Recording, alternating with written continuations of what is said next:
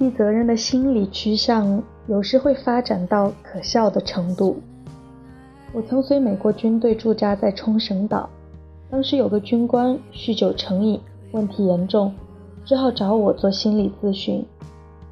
他否认自己饮酒成性，还认为酗酒不是他的个人问题。他说，在冲绳我们晚上无事可做，实在太无聊了，除了喝酒还能做什么呢？我问他：“你喜欢读书吗？”“是啊，当然啊，我喜欢读书。”他说：“既然如此，你晚上的时间用来读书不是更好吗？营房里太吵呢，我可没心思读书。为什么不去图书馆？图书馆太远了。难道图书馆比酒吧还要远吗？”哎，说实话吧，其实我也不怎么喜欢读书。我原本就不是个爱读书的人。我换了话题，继续问道：“你喜欢钓鱼吗？”“当然，我太喜欢钓鱼了。”“那么，你为什么不用钓鱼来代替喝酒呢？”“我白天得工作啊，难道晚上就不能钓鱼了吗？”“当然不能啊，冲绳晚上没地方去钓鱼。”“好像不是吧？据我所知，这里有好几家夜钓俱乐部，我介绍你加入其中一家，你觉得怎么样呢？”嗯，怎么说呢？其实我也不是那么喜欢钓鱼。我指出了他的问题。这样说来，除了喝酒以外，你其实还是有其他事情可做的。但是，喝酒还是你最喜欢的。我想你说的没错。可是你总是饮酒过量，以至于违反军纪，给你带来了不小的麻烦，对不对？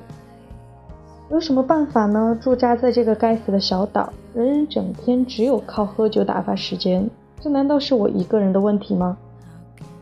我同他交谈了很久，但这位军官总是固执己见，不愿承认酗酒是他的个人问题。他也不肯接受我的建议，只要凭借毅力和决心，再加上别人的帮助，就可以彻底解决自己的问题。我只好无奈地通知他的上司，他根本不肯接受帮助，他的固执让我无能为力。就这样，他继续酗酒，最终被开除军职。也是在冲绳，有一位年轻的军人妻子用剃须刀片割腕自杀，被送到急救室抢救。后来我在病房里见到他，问他为什么要这么做。我当然是想自杀了，他说。你为什么想自杀呢？这个地方让我觉得无聊，我一刻也忍受不了。你们必须把我送回国内，要是还得待在这里，我还是会自杀的。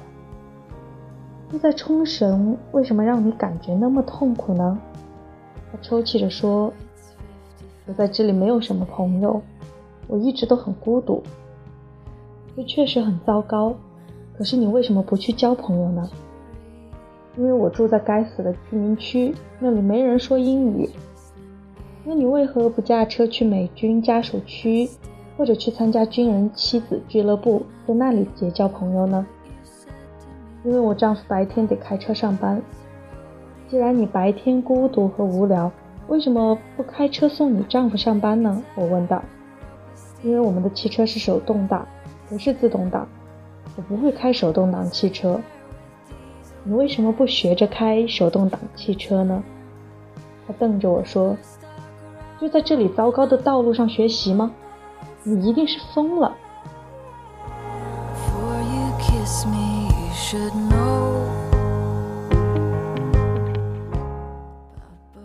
求助于心理医生的大多数人，所患的不是神经官能症，就是人格失调症。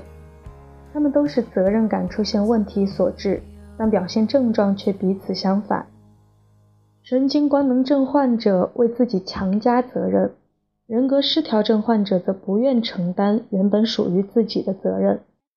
与外界发生矛盾时，神经官能症患者认为错在自己，人格失调症患者则把错误归咎于旁人。那位酗酒的军官认为责任在冲绳的环境，而不在他自己。而那位军人妻子则认为自己无力面对孤独。我在冲绳工作期间，还接待过一位患有神经官能症的女士。过度的寂寞让她难以忍受。她说：“我每天都会驾车到军属俱乐部，希望结识到新朋友。可那个地方总是让我心烦意乱。我感觉其他军人妻子都不愿和我在一起。我想我一定有什么问题。我的性格可能太内向了。我无法理解我为什么不受欢迎呢？”他以为。自己的寂寞完全是自己性格怪异的结果。治疗发现他的智商高于常人，进取心也比一般人强烈，这才是他和别的军官妻子以及丈夫合不来的原因。他终于意识到寂寞并不是他的错，他做出了更适合自己的选择。不久后，她和丈夫离了婚，回到大学校园，一边读书一边抚养孩子。她如今在一家杂志社当编辑。嫁给了一位事业有成的出版商。神经官能症患者常常把我本来可以，我或许应该，我本不应该挂在嘴边。不管做什么事，他们都觉得自己能力不及他人，不够资格，因而缺少勇气和个性，总是做出错误的判断。人格失调症患者则常常说：“我不能，我不可能，我不得不。”似乎他们根本就没有选择的余地。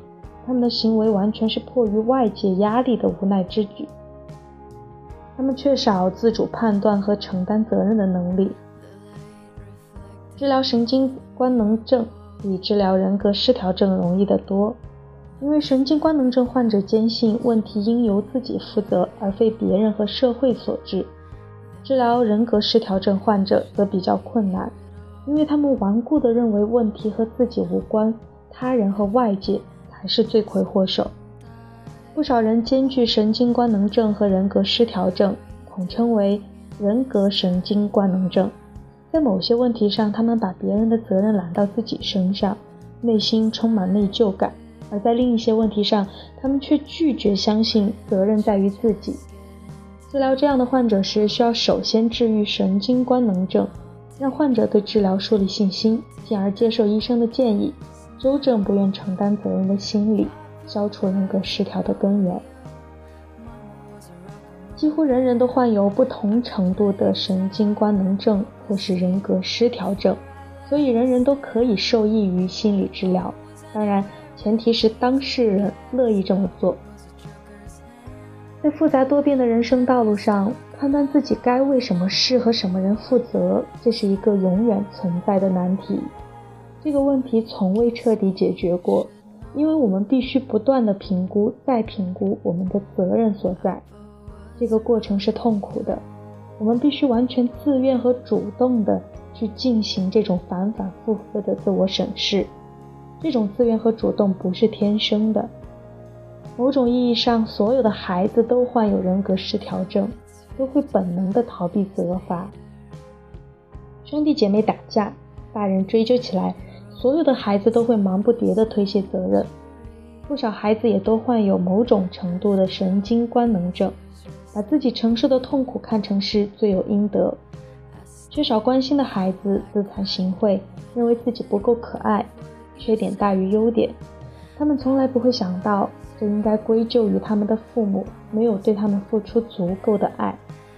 青春期的孩子在无法得到异性的青睐，或在运动方面表现糟糕时，也都会怀疑自己的能力有缺陷，他们难以意识到，即便体力和智力平平，他们也可以大器晚成。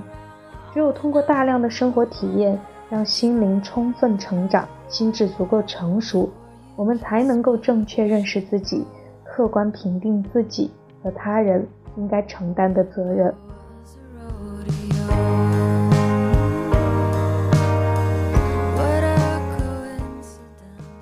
父母可以帮助孩子走向心智成熟，在孩子慢慢长大的过程中，父母拥有成千上万次教育孩子的机会。面对这样的机会，你是勇于承担起父母的责任，还是推卸责任呢？对这种机会的把握，需要父母保持敏感，了解孩子的需要，主动投入爱、时间和精力，甚至是承受痛苦。这个过程本身就是父母为孩子的成长应该承担的责任。相反，如果父母对孩子的问题不敏感、视而不见，甚至自身还存在缺陷，那么父母就会阻碍孩子的心智成熟。神经官能症患者由于他们总是主动承担责任，所以只要症状轻微，不过分越俎代庖，也可以成为很棒的父母。但是人格失调症患者多是不称职的父母，他们不愿承担作为父母的责任，其本人又不知不觉，所以他们对待孩子的方式无异于恶性循环式的摧毁。心理学界有一种公认的说法。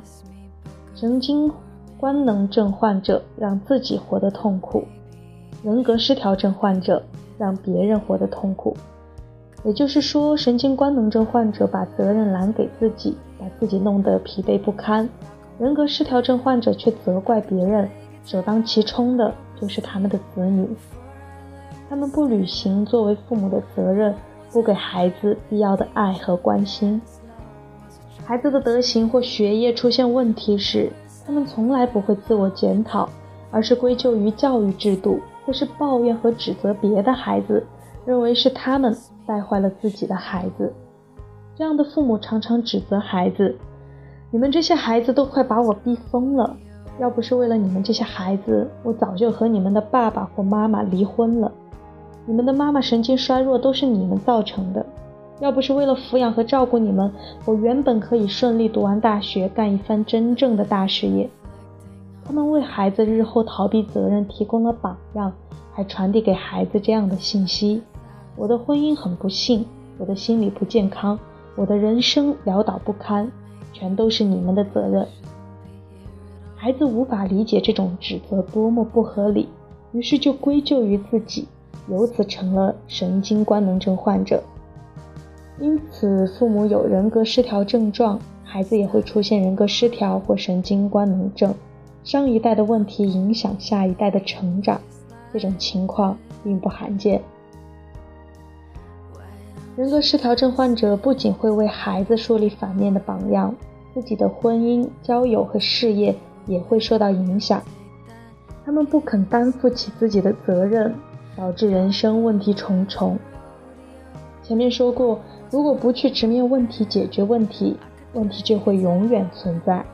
人格失调症患者完全背离了这种做法，他们不由自主地把责任推给配偶、孩子、朋友、父母和上司，或是推给学校、政府、种族歧视、性别歧视、社会制度、时代潮流等等，而不去努力解决问题，因而问题始终存在。他们推卸责任时可能会感到痛快，但心智却无法成熟，常常成为社会的负担。这让人想起上世纪六十年代美国黑人作家艾尔德里奇·克里夫的一句话：“你不能解决问题，你就会成为问题。”其实这句话是对所有人说的。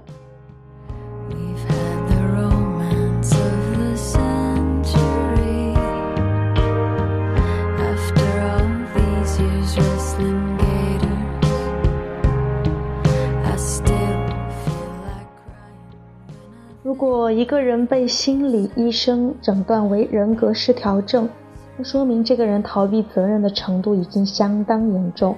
因为在现实生活中，我们每个人或多或少都有逃避责任的倾向，我自己也不例外。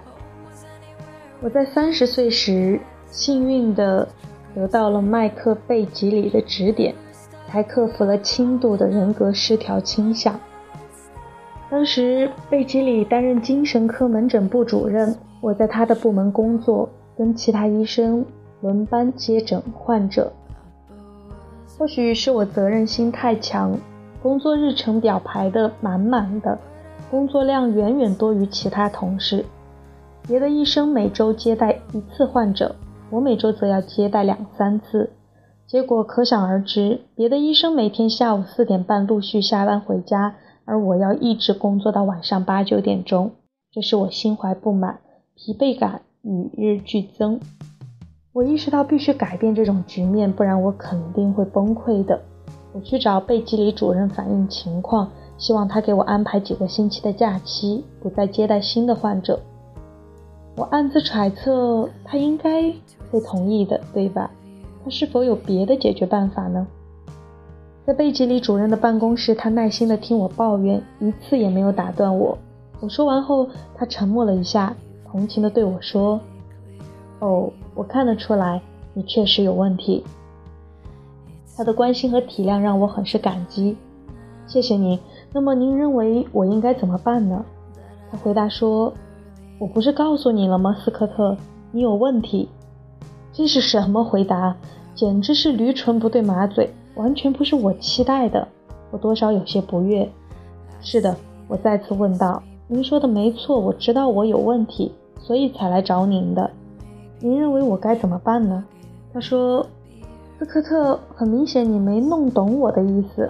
我听了你的想法，也理解你的状况。你现在的确有问题。好了好了，我知道我有问题，我来这里之前就知道了。可问题在于，我究竟该怎么办呢？斯科特，认真听好，我再说一遍。我同意你的话，你现在确实有问题。说的再清楚些，你的问题和时间有关，是你的时间，不是我的时间。这不是我的问题，是你的问题。你，斯科特·派克，在时间管理方面出了问题。我就说这么多。我气得要命，转身就走。一连三个月时间，我满肚子都是火气。我坚信他患有严重的人格失调症，不然怎么可能对我的问题漠然置之呢？我态度谦虚地请他帮助，可这个该死的家伙不肯承担起他的责任。哪里还有资格做门诊部主任？作为门诊部主任，这样的问题都不能解决，到底还能做什么呢？三个月过后，我渐渐意识到贝吉里主任没有错，患有人格失调症的是我，而不是他。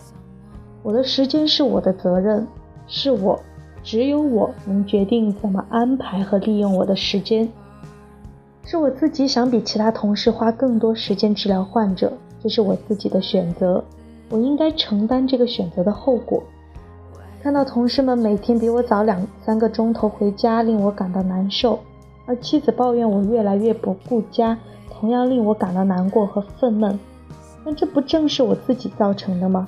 我的负担沉重，并不是命运造成的结果，不是这份职业本身的残酷，也不是上司的压榨逼迫，而是我自己选择的方式。同事们选择了和我不同的工作方式，我就心怀不满。这实在毫无道理，因为我完全可以像他们那样安排时间。憎恨他们的自由自在，其实是憎恨我自己的选择。可是这本是我引以为荣的一个选择。想通了这一切之后，对于比我更早下班的同事，我不再心怀嫉妒。虽然我还是像以前那样工作，但心态却发生了根本的改变。为个人行为承担责任，难处在于它会带来痛苦，而我们却想要躲开这种痛苦。我请求贝吉里主任替我安排时间，其实是逃避长时间工作的痛苦，而这正是我选择努力工作的必然后果。我向贝吉利主任求助，是希望增加他控制我的权利。我是在请求他为我负责吧，既然你是我的上司。意图把责任推给别人或是组织，就意味着我们甘愿处于附属地位，把自由和权利拱手交给命运、社会、政府、独裁者和上司。埃里克·弗洛姆把他讨论纳粹主义和极权主义的专著命名为“逃避自由”，可谓恰如其分。为了躲开责任带来的痛苦，数不清的人甘愿放弃权利。实则是在逃避自由。希尔德·布鲁茨博士在他的心理学研究前言部分解释了一般人寻求心理治疗的原因：他们都面临一个共同的问题，感觉自己不能够应付或者改变现状，因此产生恐惧、无助感和自我怀疑。大多数患者力不从心的根源在于他们总想逃避自由。不去为自己的问题、自己的生活承担责任，他们感到乏力，是因为他们放弃了自己的力量。如果得到治疗，他们就会知道，作为成年人，他们一生都充满选择和决定的机会。接受这一事实，就会变成自由的人；无法接受这种事实，就会永远觉得自己是个牺牲品。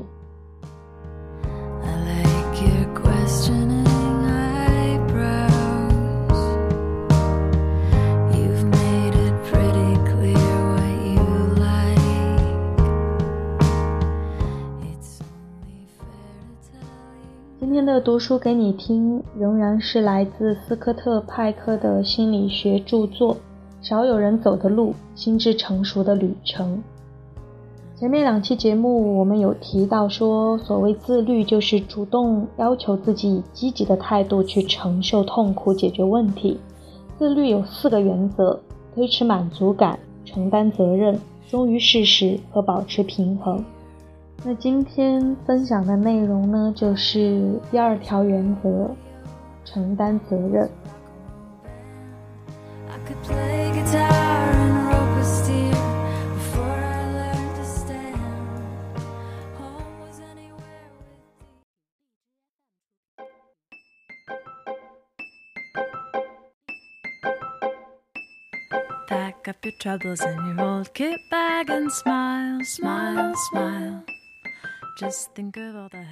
人生就像一场学习，世界、生活、爱和自己，都是一门门必修科目。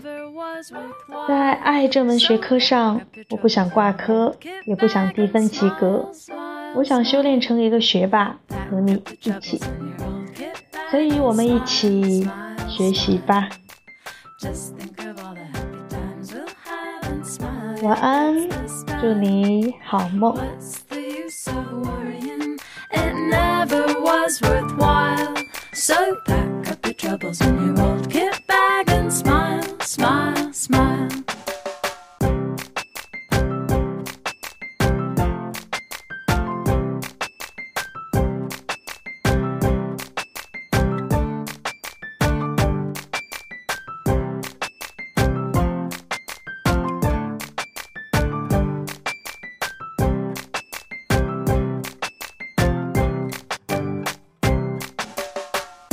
Up your troubles in your old kit bag and smile, smile, smile. Just think of all the happy times we'll have and smile, yeah, that's the style. What's the use of worrying? It never was worthwhile. So pack up your troubles in your old kit bag and smile, smile, smile. Pack up your troubles in your old kit bag and smile, smile, smile. Just